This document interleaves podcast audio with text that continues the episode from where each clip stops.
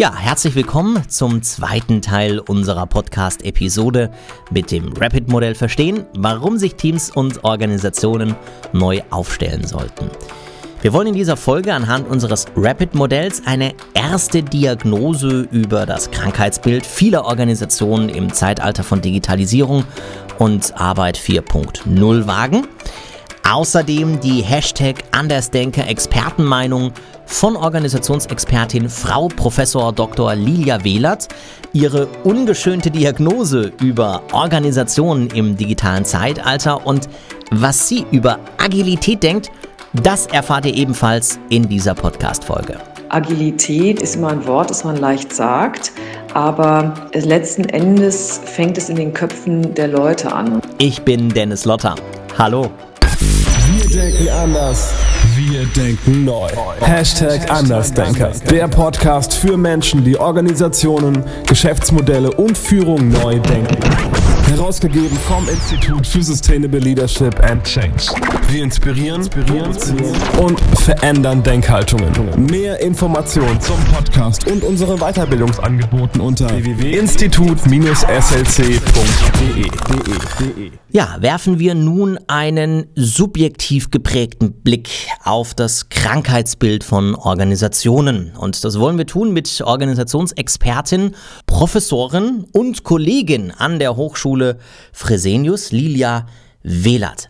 Lilia, ähm, was meinst du, woran kranken denn Organisationen deiner Meinung nach heute? Unternehmen stehen heute aus meiner Sicht äh, an der Schwelle zwischen traditionellen Arbeitsstrukturen und Modellen und äh, der Notwendigkeit, flexibler werden zu müssen, weil ähm, wir haben heute, das hat natürlich verschiedene Gründe. Äh, ein wichtiger Grund äh, sind sicherlich die Anforderungen der Arbeitnehmer, und zwar nicht nur der Jüngeren, die bestimmte Anforderungen an die Work-Life-Balance, an ja, flexiblere Arbeitsmodelle etc. stellen, sondern auch der älteren Leute, Stichwort demografischer Wandel, die jetzt ja auch länger im Unternehmen bleiben, aber eben auch anders arbeiten wollen.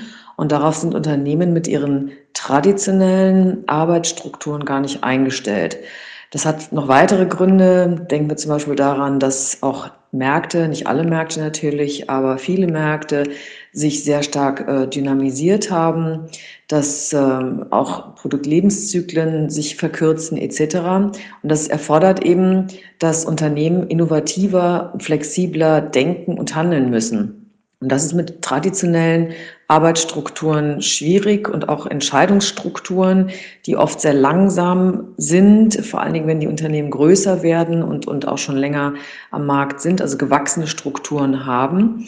Und ähm, das natürlich immer zu, zu Einbußen der Geschwindigkeit und auch der Innovationskraft geht. Und eine Lösung, die viele Unternehmen jetzt suchen und sehen, ist, äh, das äh, ist die agile Organisation, die ganz anders lernfähig sein soll, zumindest von der Konzeption her. Aber auch das ist eben nicht so, so einfach, denn Agilität äh, ist immer ein Wort, das man leicht sagt, aber letzten Endes fängt es in den Köpfen der Leute an und das erfordert, dass man auch Liebgewonnenes äh, überwindet und auch Freiräume hat und Freiräume entwickelt, äh, um dann entsprechend auch Agilität leben zu können. Und da reicht es aus meiner Sicht nicht, gelbe Post-its an Pinnwände zu kleben mit Arbeitsaufträgen drauf, die man sich dann wegnehmen kann oder super coole Locations zu bauen. Das sind sicherlich Möglichkeiten, um das, äh, sage ich mal, das äußerliche Umfeld zu gestalten. Für mich ist da ganz entscheidend, dass die Führungskräfte hier äh, das tatsächlich auch leben, Agilität leben. Denn ohne das funktioniert es aus meiner Sicht nicht. Danke an dieser Stelle an Professor Dr. Lilia Wehlert für diesen prägnanten gedanklichen Aufschlag. Wir inspirieren, provozieren und verändern Denkhaltungen. Hashtag Andersdenker, der Podcast.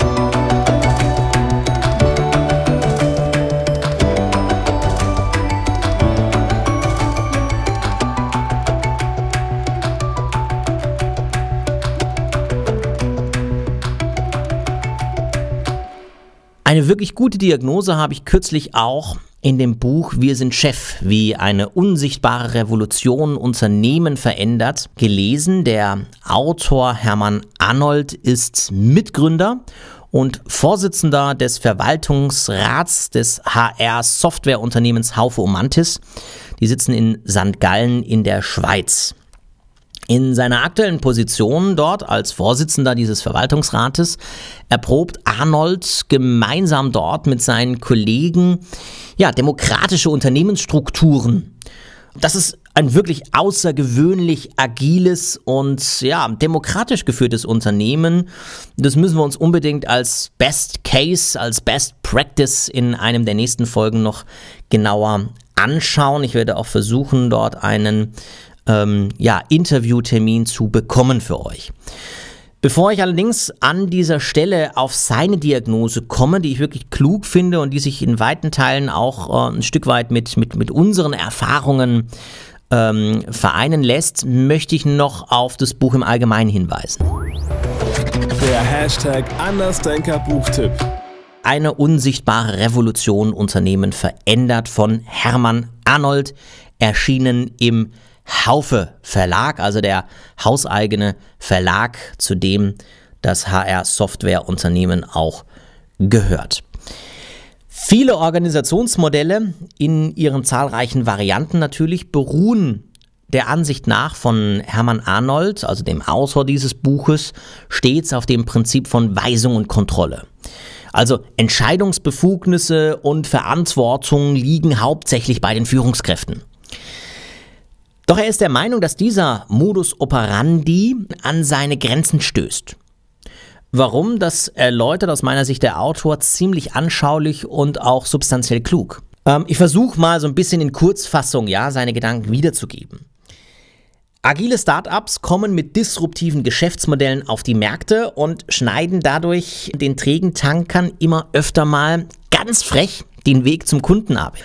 Und diese etablierten Marktplayer, die staunen nicht schlecht, ja, die kriegen große Augen, die reagieren häufig aber auch lethargisch und versuchen dann in ihrer Lethargie so ein bisschen diese Start-up-Methoden einfach unreflektiert zu kopieren. Ja, und was dann passiert, das liegt eigentlich schon fast auf der Hand. Sie scheitern damit. Und zwar mit Pauken und Trompeten.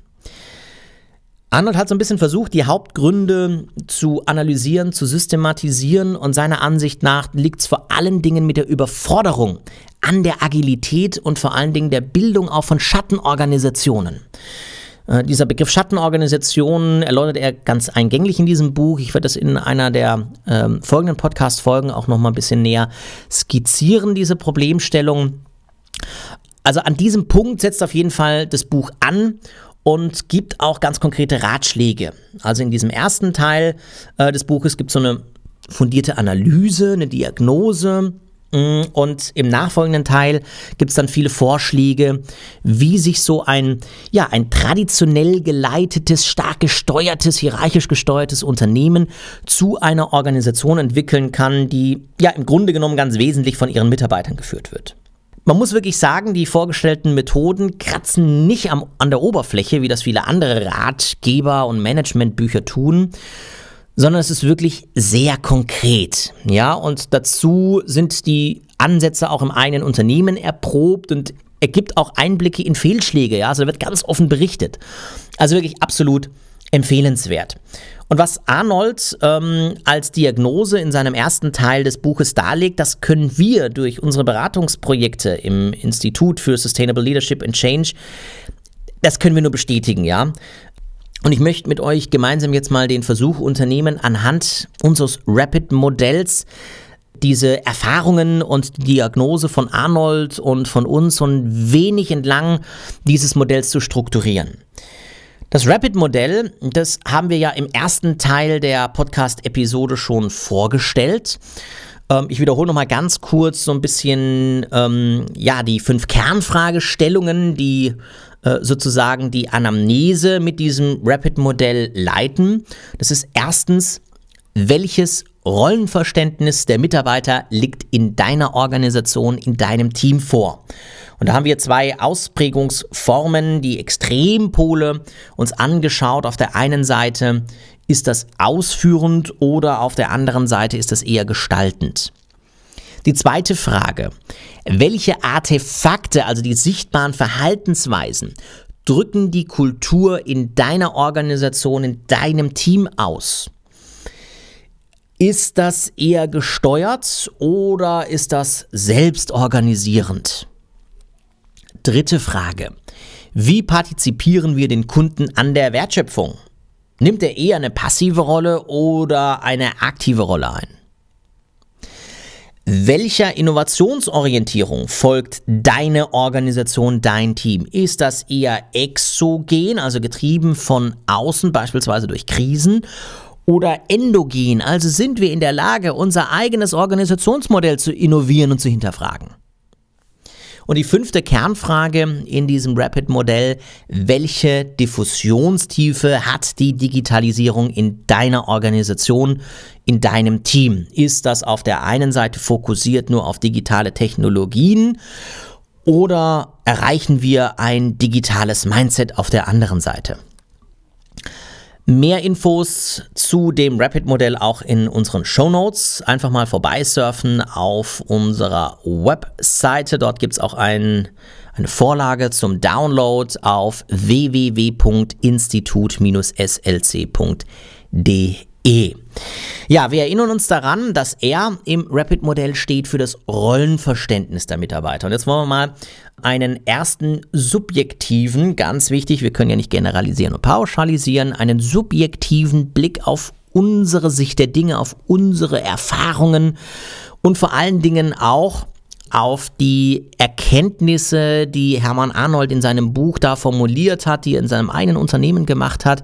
Das wollen wir mal zusammenbringen und ähm, da mal einen kritischen Blick auf die Lagesituation, auf das Krankheitsbild von nicht wenigen, will ich es mal so formulieren, Organisationen, ohne pauschalisieren zu wollen, ähm, was wir momentan im digitalen Zeitalter erleben.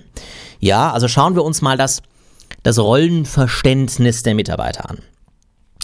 In nicht wenigen der gängigen Führungs- und Organisationskonzepte erleben wir, dass ähm, diese stark ja, auf diesem tayloristischen Rollenverständnis von Mitarbeitern aufgebaut sind. Ja, also dieses tayloristische Rollenverständnis sagt ähm, oder begreift den Mitarbeiter als ähm, Ausführende.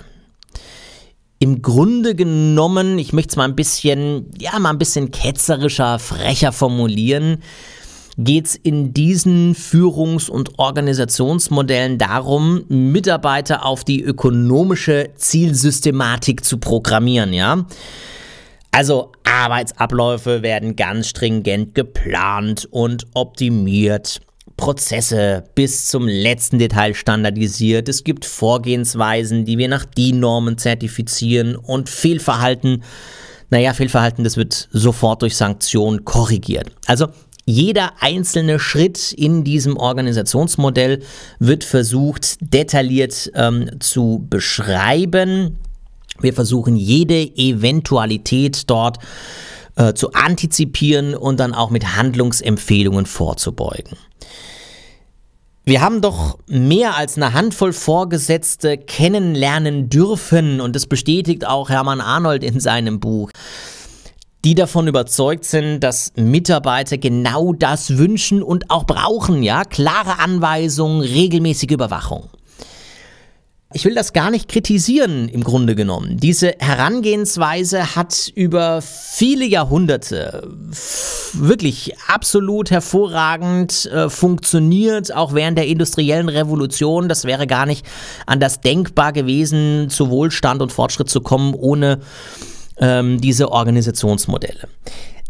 Wir müssen uns nur fragen, können wir damit auch in komplexen, das heißt sich schnell veränderten, dynamischen und vernetzten Systemen arbeiten? Ja, sind ja diese Herangehensweisen ebenfalls erfolgreich? Oder sind die da zum Scheitern verurteilt? Also was wir ja sehen, ist die Marktgegebenheiten, die verändern sich extrem schnell. Also wir haben eine große Umwälzung der Märkte, wir haben eine deutliche Zunahme von unvorhergesehenen Situationen. Und wenn ihr mich fragt, das erfordert natürlich ein Umdenken, manchmal sogar auch das Verlassen. Ja, also die Qualitäts Fanatiker unter euch werden mich jetzt vielleicht ein bisschen, bisschen prügeln, ja. Manchmal auch das Verlassen von klar definierten Prozesspfaden. Sorry, ist so, ja.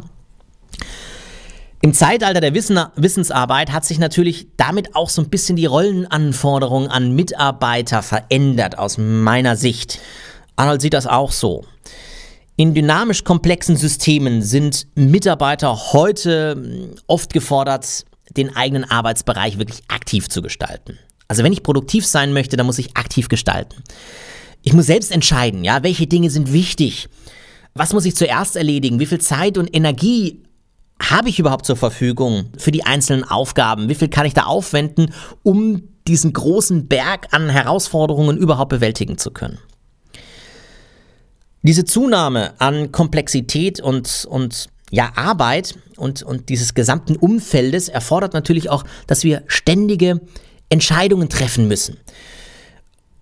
Und ja, ich bin mir nicht ganz sicher, ob klassische Hierarchien wirklich in der Lage sind, noch rechtzeitig, also dann, wenn, wenn ich diese Entscheidung brauche, ähm, durch diese Entscheidungswege und Strukturen das sicherzustellen, dass dann, wenn ich eine Entscheidung brauche, auch wirklich eine Entscheidung vorliegt. Wir sind auch überzeugt, Hermann Arnold schreibt das in seinem Buch sehr deutlich, dass eine, eine Vielzahl der täglichen Entscheidungssituationen zur Folge hat, dass im Grunde genommen jeder Mitarbeiter diese nur für sich selbst klären kann. Was wir aber sehr häufig erleben, ist, dass die institutionalisierten Rollenbilder von Mitarbeitern, die etablierten Entscheidungsstrukturen dem, ja, dem wirklich noch im Wege stehen. Und so kommt es, dass eben junge, agile Entrepreneure den einst doch so erfolgreichen Marktführern, ähm, ja, an denen rechts, rechts vorbeiziehen. Also geht nochmal kritisch in euch. Welches Rollenverständnis der Mitarbeiter liegt in deiner Organisation, in deinem Team vor? Also wie seht ihr die eher ausführend oder gestaltend? Schauen wir uns die Artefakte der Organisation an. In unseren Gesprächen mit Führungskräften, so im, vordringlich im mittleren Managementbereich, wenn wir da Gespräche führen, hören wir immer wieder von diesem Be Begriff Sandwich-Position. Ja, es ist seine sehr unbequeme Position. Diese Sandwich-Position kann ich auch nachvollziehen. Was ich ganz spannend finde, Arnold beschreibt in seinem Buch ähm, das Ganze so ein bisschen mit dem Begriff Lehmschicht. Ja, finde ich eigentlich eine ein ganz, ganz, ganz treffliche, anschauliche Beschreibung äh, auch dafür. Eine, eine Lehmschicht, ja, die umgeben ist von, er nennt organisatorischer Schlacke. Ja, also organisatorische Fla äh, Schlacke. Und die macht natürlich Führungskräfte in dieser Sandwich-Position absolut handlungsunfähig.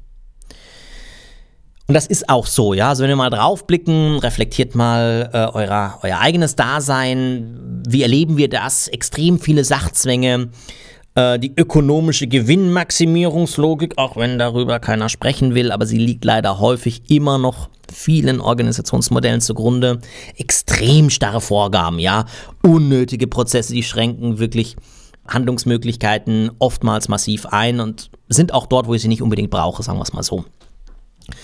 Nicht wenige Führungskräfte brennen genau darin aus, ja. Natürlich auch noch angefeuert durch den stärkeren Druck von oben und die großen Erwartungen natürlich auch von der Mitarbeiterschaft. Im Grunde genommen, die tun mir manchmal auch ein bisschen leid, ja, weil die sagen, ja, Herr Lotter, jeder weiß es und, und kann es eigentlich besser, aber ich muss es tun, ich muss mich da rechtfertigen. Ich bekomme überhaupt gar keine Wertschätzung an Anerkennung, es hagelt immer nur von allen Seiten Kritik. Ich bin der Buhmann. Das kann verständlicherweise natürlich zur Resignation bei diesen Menschen führen. Und wir wissen, Resignation führt zu Stillstand. Und das ist ein Umstand vor dem Hintergrund dieser dynamischen Märkte, der ist fatal. Den können wir gar nicht gebrauchen. Ein weiterer interessanter Artefakt, der uns immer wieder begegnet, ist die Durchlässigkeit von Strukturen und die ja, interdisziplinäre Zusammenarbeit der unterschiedlichen Fachbereiche in Organisationen. Wir sollten dabei immer kritisch uns selbst gegenüber sein verschanzen wir uns da hinter den Stahltoren der Abteilungssilos, um vielleicht auch eigene Karrieren zu optimieren, ja? Oder formieren wir uns wirklich grenzüberschreitend, grenzüberschreitend zu, zu wahren kundenorientierten Taskforces, die Kundennutzen maximieren? Also, wenn wir in Organisationen drin sind, dann werden wir nie zu hören bekommen, ja, also Zusammenarbeit und grenzüberschreitende Zusammenarbeit ist nicht wichtig. Im, Grunde genommen weiß jeder, dass die Herausforderungen in einer komplexen, dynamischen Marktsituation nur durch eine Zunahme dieser grenzüberschreitenden Zusammenarbeit in, in, in, in Unternehmen, Organisationen zu bewältigen ist, ja. Und trotzdem, ja, das ist ja das perfide, und trotzdem geschieht in den Organisationen genau das Gegenteil. Silos werden geschaffen, es werden hohe Mauern äh, gebaut, befestigt, verstärkt. Äh, manche ziehen auch nochmal einen tiefen Graben drum herum. Einer steuert, die anderen machen. Das ist natürlich wenig hilfreich, wenn wir dann auch noch den internen Konkurrenzkampf befördern, ja, um dann Effizienzsteigerungen da herauszupressen. Äh, wenig hilfreich sind da auch Karriere, Karrierepfade, die egoistische Selbstoptimierung belohnen. Da sieht man ja manchmal diese Anreizsysteme. Und der politische Rückzug auf die Insel der Gleichgesinnten machen wir ja auch manchmal ganz gerne, ja. Die dann im Kampf um die Ressourcen alle dasselbe Spiel spielen. Das äh, kann man immer wieder beobachten in diesen Organisationen. Das alles hilft natürlich recht wenig, um da wieder rauszukommen. Aber sehen wir halt häufig. Die Verschanzung und das Aufrüsten der Silos sind natürlich vor dem Hintergrund absolut nachvollziehbar. Ja, können wir, können wir nachvollziehen. Und dennoch ist angesichts der komplexen Herausforderungen das Ganze nachteilig für das Unternehmen insgesamt und natürlich auch für das einzelne Team, das muss man ganz klar sehen. Ja. Also vernetzen, Steuerung abgeben und Selbstorganisation fördern. Das hilft im Grunde genommen wirklich dabei, schnell und wendig zu werden. Setzt euch also bitte nochmal kritisch mit eurer eigenen Organisation auseinander. Welche Artefakte drücken die Kultur in deiner Organisation, in deinem Team aus? Wie steht es nun um die Partizipation des Kunden? Also es gibt auf der Antwortskala zwischen passiv und aktiv, ich will mal sagen, mindestens so fünf Partizipationsformen des Kunden. Also fünf Möglichkeiten, wie wir ihn einbinden können im Wertschöpfungsprozess. Die passivste Form, die wir dabei nicht selten leider erleben, ist die Reduktion des Kunden auf die Rolle als Abnehmer und Käufer von diesen Produkten und Dienstleistungen weitgehend passiv, aber deutlich aktiver ist natürlich die Einbindung des Kunden in der frühen Produktentwicklungsphase. Dort immer wieder ganz gerne auch als, ja, man kann sagen, als Art Sensor Hierbei geht es darum, mit dem Kunden gemeinsam herauszufinden, ja, welche unentdeckten Bedürfnisse schlummern da noch in ihm oder welche Aufgabenstellungen sind da bislang noch nicht hinreichend erledigt worden. Neuerdings spricht man da auch gerne einen Begriff, den ein Harvard-Professor auf den Weg gebracht hat, äh, äh, Professor Clayton, ja, von den sogenannten Jobs to get done. Nutzen wir den Kunden als Sensor für neu aufkeimende Trends und nutzen wir diese Erkenntnisse daraus, um die Produktentwicklung strategisch wirklich auf den wirkungsvollsten Punkt auszurichten? Das ist ja eine spannende Frage. Manche binden den Kunden auch ein bisschen später im Entwicklungsprozess ein, zur Selektion der besten Ideen und Konzepte. Immerhin partizipiert, auch wenn er nicht unmittelbar bei der Ideenentwicklung dabei ist, aber noch frühzeitig, ja, ähm, holen wir ihn ins Boot, um natürlich auch so eine erste Marktakzeptanz zu eruieren.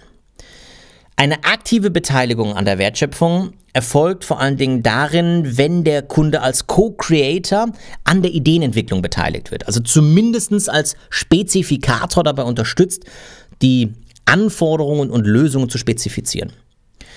Das wäre dann natürlich auch im Sinne eines ähm, vielfach ähm, herausragenden Open Innovation Ansatzes, den ja viele gerne immer wieder ähm, ja, in, die Diskussions, in die Diskussion bringen. Leider tun sich aber hier noch viele Unternehmen äh, vor, vordringlich aus der Industrie, aus der deutschen Industrie schwer. Ja, da praktizieren ja viele in Deutschland immer noch so ein bisschen das, ja, man, ich sage immer ganz gerne, das Modell Werner von Siemens, ja, also wirklich ohne Zweifel, ja, ein, ein, ein brillanter Erfinder, ja, der, der aber halt seine Aufträge fast immer vom Staat und von Behörden bekommen hat, ja, und, und, und anschließend wurden dann diese Lösungen per Dekret dem Volk verordnet, ja.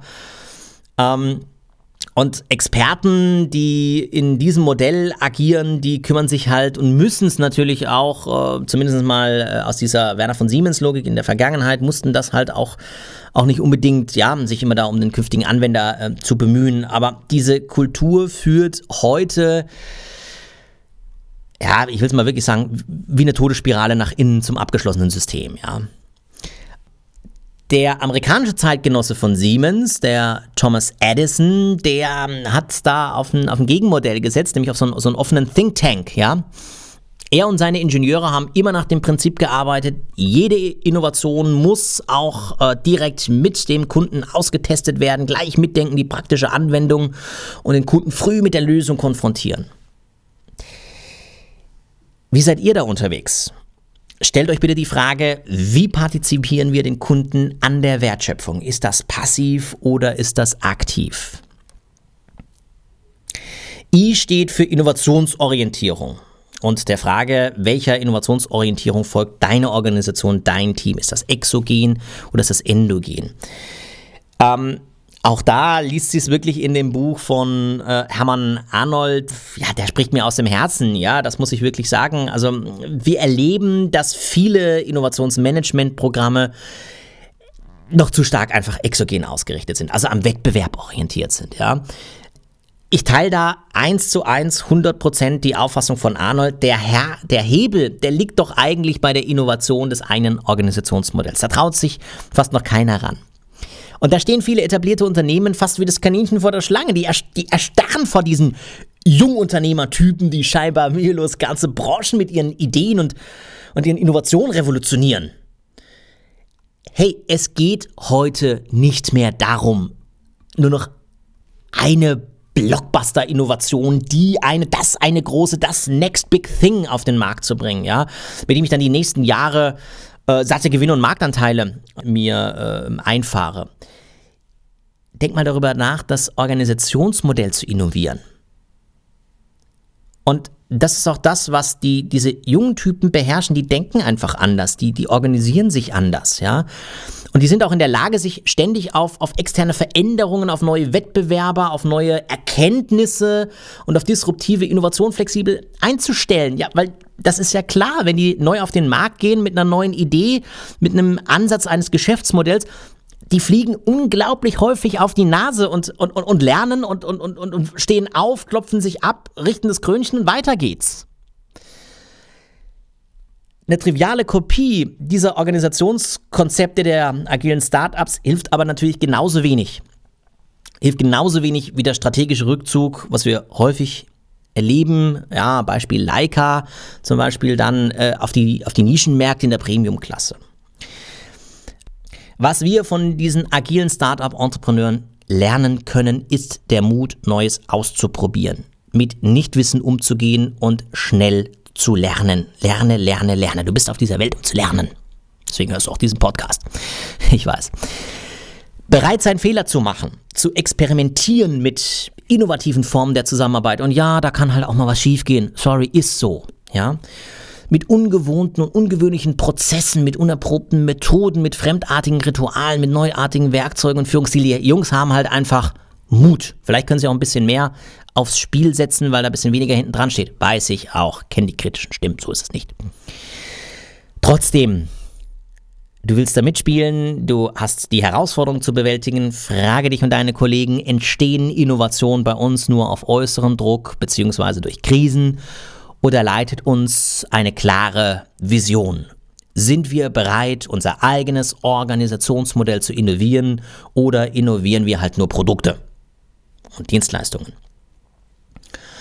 Zum Schluss noch ein Blick auf die digitale Diffusion. Wir können aus unserer Erfahrung heraus, ich habe mal versucht, vier Stufen der digitalen Diffusion ähm, in irgendeiner Form zu benennen. Jetzt bitte nicht komplett wissenschaftlich, sondern das ist so ähm, die Zusammenfassung unserer Erfahrungen in den Organisationen, wenn wir die begleiten. Ähm, dann haben wir so eine erste Typologisierungsmöglichkeit mit diesen vier Stufen. Auf dieser ersten Stufe der digitalen Diffusion, wir sprechen von den technologiefokussierten, ähm, erleben wir Organisationsmodelle, die verbinden die digitale Transformation vor allem mit einem, mit der voranschreitenden Technologisierung von Arbeitsprozessen. Bei denen beginnt und endet die Digitalisierung einfach im Serverschrank, muss man mal so sagen. Ja. Dann auf der nächsten Ebene gibt es die Hybrid-Diginauten, habe ich sie mal genannt, ja. Die haben natürlich erste ganzheitliche Digitalprojekte reduziert oder beschränkt, limitiert in bestimmten Organisationseinheiten auf den Weg gebracht. Da gibt es aber noch keine übergreifende Digitalstrategie, es gibt auch keine klare Verortung von Digitalverantwortlichen. Aber immerhin, sie sind auf dem Weg. Die Digitals. Hier existiert natürlich schon eine Digitalstrategie und es gibt auch sowas wie einen Digitalverantwortlichen, der heißt dann meistens, meistens irgendwie der CDO, der Chief Digital Officer, ja, oder der Leiter Digital. Ich finde der Deutsche mal ein bisschen besser. Die haben auch agile Entwicklungsmethoden im Einsatz, die haben smarte Technologien, die ihre Geschäftsmodelle und Geschäftsprozesse zum Kunden hin unterstützen. Und dann gibt es da noch, das ist sozusagen im Reifegrad der digitalen Diffusion eben schon sehr, sehr tief, ja, die Agilen. Und die Agilen haben es geschafft, dass ihre Menschen wirklich eine, eine digitale Haltung entwickelt haben und diese flexiblen Arbeitsweisen zeigen. Das heißt, das organisatorische Betriebssystem wurde dort wirklich abgedatet, ja, auf ein, auf ein Netzwerksystem, das proaktiv und antizipativ auf Veränderungen reagiert. Die Prozesse dort, sofern es welche gibt, sind digitalisiert. Natürlich gibt es da welche. Und digitale Geschäftsmodelle sind dort also wirklich schon ähm, ja, etabliert und äh, erfolgreich im Einsatz. Jetzt frage ich natürlich wieder dich, ja. Wo steht denn da deine Organisation, dein Team? Ja, welche Diffusionstiefe hat die Digitalisierung in deiner Organisation, in deinem Team? Wir denken anders. Wir denken neu. Hashtag Andersdenker. Der Podcast mit Professor Dr. Dennis Lotter. Folge uns auf www.institut-slc.de.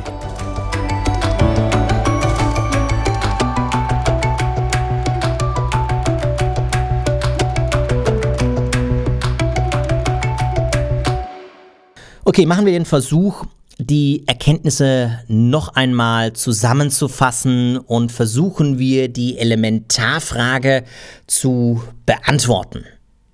Warum müssen sich Organisationen überhaupt neu aufstellen? Das haben wir in der im ersten Teil der Podcast-Episode als Elementarfrage im Dach darüber gestellt. Ähm, ich versuche mal ähm, jetzt so ein bisschen die ganzen Erkenntnisse nochmal in einem Fazit zusammenzutragen. Unternehmen sind als komplexe und auch ressourcenabhängige Systeme im Grunde genommen dazu da, menschliche Zusammenarbeit zu organisieren, so zu gestalten, dass diese Menschen in dieser Organisation produktiv wirken können. Dass sie eben am Ende in der Lage sind, nach einem Wertschöpfungsprozess gemeinsam Werte zu schaffen. Werte zu schaffen, wo sie niemals alleine imstande wären, diese zu schaffen. Ja? Während der industriellen Revolution herrschte ein ganz klares Organisationsmuster, ja, also hierarchische Steuerung von oben. An der Spitze gab es die fähigsten Personen, die auf Basis umfassender Informationen und natürlich auch des erforderlichen Weitblicks, logischerweise ganz klar, wegweisende Entscheidungen getroffen haben. Ähm, auf diesem Weg gab es äh, Menschen, die akademisch ausgebildet waren, Berater oder Stabstellen, die die Führung dann unterstützt haben mit Konzepten, mit fundierten Analysen, ähm, der Verdichtung von Beobachtungen im Markt, ja, Marktforschung. Und das mittlere Management, das hat dann sozusagen diese Entscheidungen ähm, von ganz oben in den eigenen Bereich herunterkaskadiert, heruntergebrochen, kontrolliert die Umsetzung, berichtet dann wieder nach oben über die Ergebnisse. Und diese Modelle funktionieren auch nach wie vor, vor allen Dingen aber in stabilen Marktumfeldern. Meine Sicht der Dinge, die wirtschaftliche Re Realität hat sich aber für viele Unternehmen grundlegend verändert und das wird sich vermutlich, ich bin kein Hellseher, aber vermutlich wird sich das in Zukunft auch noch radikaler wandeln. Was wir erleben, disruptive Startups und technologischer Fortschritt krempeln manchmal wirklich äh, über Nacht ja, ganze Branchen um. Innovationen werden in atemberaubender Geschwindigkeit auf die Märkte gedrückt. Also Herausforderungen kommen, das will ich wirklich hier an dieser Stelle nochmal sagen, oft eben nicht mehr nur noch von bekannten Wettbewerbern, die ich einschätzen kann. Ja, die kommen sehr häufig eben aus gänzlich anderen Branchen und Bereichen. Frisch gegründete Unternehmen ohne Altlasten, ja, keine festgefahrenen Glaubenssätze über Produkte, Technologien oder wie das alles funktioniert, ja. Ey, die können experimentieren. Die können experimentieren mit völlig neuen Ansätzen, mit völlig neuen Geschäftsmodellen und die sind auch bereit, auch mal auf die Nase zu fahren und schnell dazuzulernen. Das ist für die Etablierten gefährlich und das überrumpelt die etablierten Marktführer. Klassische Organisationsmodelle werden aus unserer Sicht diesen Anforderungen einfach nicht mehr hinreichend gerecht. Da werden Entscheidungen viel zu langsam getroffen, viel zu spät realisiert, die Komplexität der Herausforderungen übersteigt die herkömmlichen Methoden und Entscheidungsinstrumente. Ich glaube, Organisationen sind daher gefordert, die in einem solchen Umfeld agieren müssen, agiler zu werden. Und dazu gehört natürlich auch die Veränderung hin zu mehr Autonomie, Selbstbestimmung und Selbstorganisation in einzelnen Bereichen. Du hast kluge Mitarbeiter, in den meisten Fällen Mitarbeiter vor Ort im direkten Kontakt mit Kunden, dem Markt, den Wettbewerbern und die benötigen einfach mehr Freiraum und Entscheidungskompetenz, weil sie wissen schon, was sie tun. Also geh bitte nochmal kritisch in die Reflexion. A, in welchem Marktumfeld bewege ich mich? Und B, wie sieht das derzeitige Team- und Organisationsmodell von uns aus? Aus diesem Gap ergibt sich dann die Antwort darauf, ob und wenn ja, warum sich unsere Organisation neu aufstellen sollte. Unser Rapid-Modell gibt euch aus meiner Sicht eine gute Orientierung mit fünf Kernfragen, die euch zur Anamnese, ich sag's jetzt mal apostrophiert, des Krankheitsbildes eurer Organisation, Hashtag oder hm, Backslash eures Teams, ja, beitragen kann. Wiederhol sie gerne nochmal. Erstens, welches Rollenverständnis der Mitarbeiter liegt in deiner Organisation, in deinem Team vor? Zweitens, welche Artefakte drücken die Kultur in deiner Organisation, in deinem Team aus? Drittens, wie partizipieren wir den Kunden an der Wertschöpfung? Viertens, welcher Innovationsorientierung folgt deine Organisation, dein Team? Und fünftens, welche Diffusionstiefe hat die Digitalisierung in deiner Organisation, in deinem Team? Sorry, war ein bisschen schnell, aber ich habe sie ja schon des Öfteren hier in dieser Podcast-Folge erwähnt. Also zusammenfassend, Agilität könnte eine Antwort, könnte eine Antwort auf die immer höhere Komplexität und das volatile Marktumfeld sein. Sie könnte dabei helfen, diese Silos zu durchbrechen und so ein neues Rollenverständnis der Mitarbeiter zu fördern. Aber das will ich an dieser Stelle wirklich euch nochmal mit auf den Weg geben. Es ist kein Allheilmittel und schon gar nicht eine Methodik, die mal eben bei ad hoc durch so einen neumodischen Scrum oder Lean Startup Trader übergestülpt werden kann. Ja, wir machen jetzt Scrum und jetzt sind wir agil. Nein, so ist es nicht. In diesem Sinne, danke fürs Zuhören und vielleicht sehen wir uns ja einmal persönlich in einem unserer offenen Seminaren. Hashtag Andersdenker. Der Podcast mit Professor Dr. Dennis Lotter. Danke für deine Bewertung und Weiterempfehlung in deinen sozialen Netzwerken. Mehr Informationen zum Podcast und unseren Weiterbildungsangeboten unter www.institut-slc.de.